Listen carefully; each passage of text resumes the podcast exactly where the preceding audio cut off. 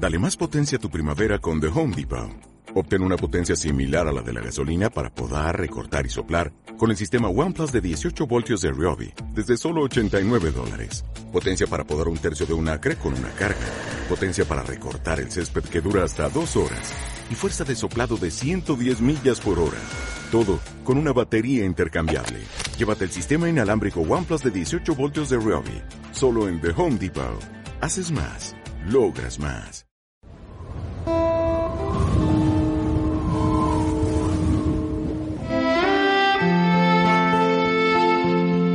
El que viene de lo alto está por encima de todos.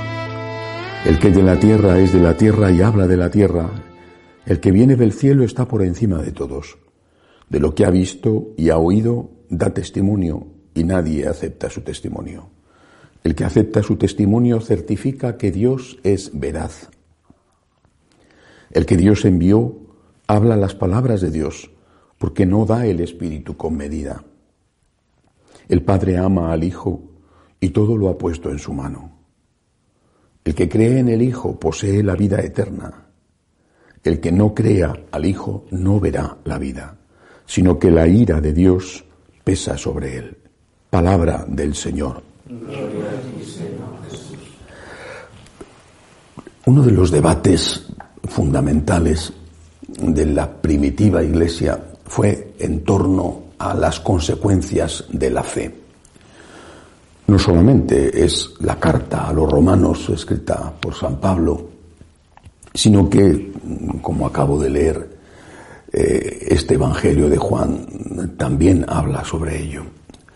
Es verdad que eso, sobre todo con Lutero, con Calvino, en el siglo XVI, eso se separó del resto de los textos, incluso de los textos del Evangelio de Juan o de las cartas de Pablo, hasta incluso de los textos de la propia carta a los romanos. Se extrapolaron unas palabras y, entonces se entendieron mal y produjeron eh, las herejías. Pero aquella gente, aquellos primeros cristianos, empezando por los apóstoles y los discípulos, no solamente los apóstoles, tenían delante un mundo diferente. Cuando salen de Israel, y lo hacen relativamente pronto, a partir de la primerísima persecución hecha por los judíos que provoca la muerte de San Esteban, eh, y después más tarde, poco más tarde, la muerte del apóstol Santiago el Mayor, cuando salen de Jerusalén, si es que no lo conocían antes, eh, que ya tenían motivos para conocerlo, porque evidentemente era una provincia romana, se van a encontrar en el mundo griego, eh, se van a encontrar en el mundo romano, los que van en ese sentido, y los otros se van a encontrar en el mundo persa, hasta llegar a la India eh, con Santo Tomás. Y se van a encontrar con una sociedad creyente.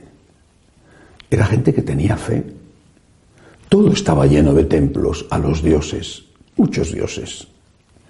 Y a la vez se van a encontrar con una sociedad profundísimamente inmoral. No significa que no tuvieran moral, eh, pero era inmoral en el sentido de que esa moral, la que tuvieran, no la cumplían y no le daban una gran importancia a eso. No, no, hay que olvidar, por ejemplo, los textos de San Pablo a los corintios o a los gálatas. Es decir, aquellos primerísimos seguidores de Jesús, y por supuesto después, después de los apóstoles, los varones apostólicos que fueron sus discípulos directos, un San Policarpo de Esmirna, un San Ignacio de Antioquía, y después el resto, aquella gente tenía delante una sociedad que su fe no les servía para tener un tipo de vida humano. Ellos fueron conscientes desde el principio de que la fe en Cristo les salvaba, no porque, repito, como equivocadamente dijo Lutero, la fe por sí sola bastara. La fe sin obras, y eso es del apóstol Santiago, el obispo de Jerusalén, la fe sin obras es una fe muerta. Pero no, era eso lo, que ellos veían. Lo que ellos veían es que la fe de aquellos paganos no se traducía en unas obras que respetaran al menos una serie de principios básicos, lo que nosotros llamamos hoy la ley natural.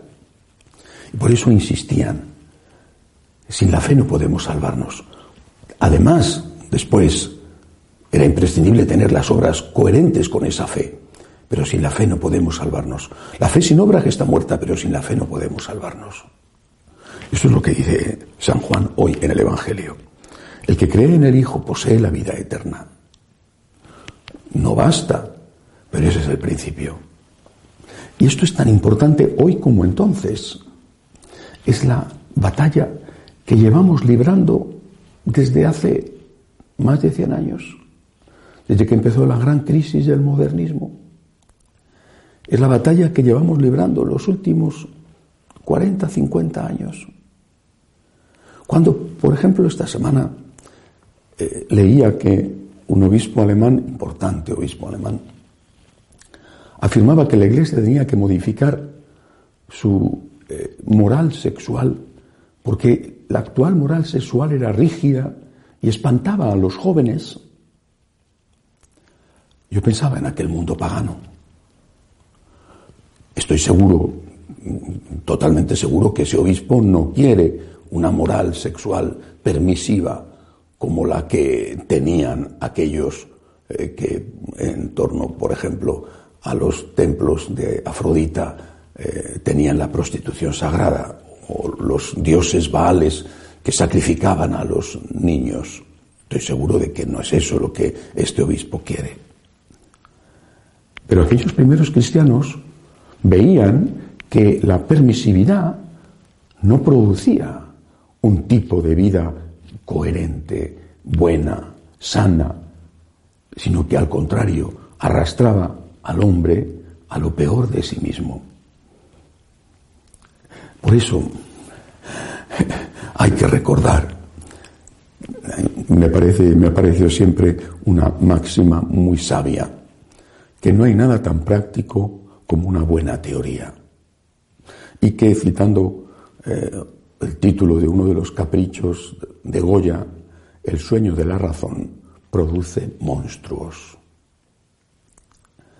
cuando olvidamos la fe, se traduce inevitablemente en una moral permisiva, rendida a los instintos, que destruye a la persona y a las personas, porque no solamente te haces daño tú, sino que haces daño a otros.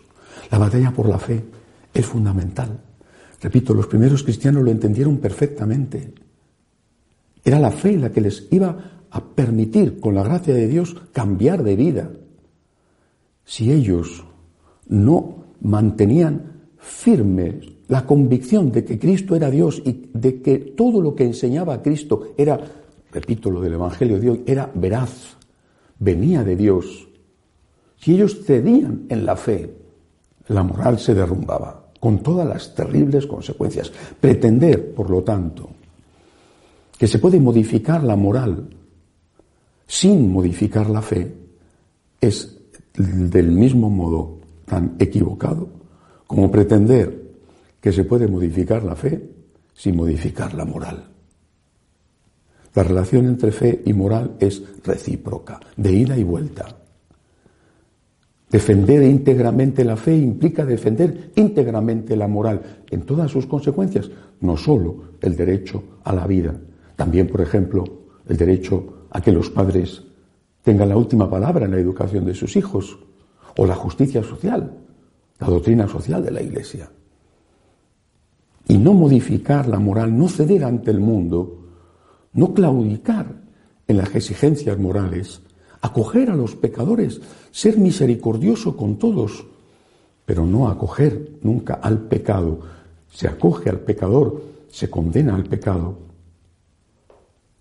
acoger al pecado, modificar las normas morales pensando que así van a venir a la iglesia, es más pronto, más tarde, terminamos, terminar por cambiar nuestra fe.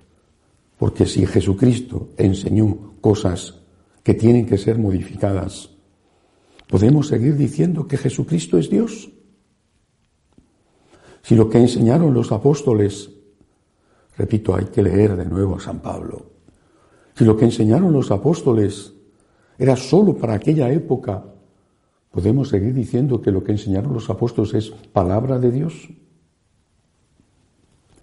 Tenemos que defender con toda la firmeza la fe, porque no hay nada tan práctico como una buena teoría. La divinidad de Cristo, la inmutabilidad de sus enseñanzas dogmáticas y también morales. Solamente así podremos ofrecer a los hombres lo que la Iglesia ha ofrecido siempre, un camino de salvación para esta tierra y para la vida eterna. Que así sea.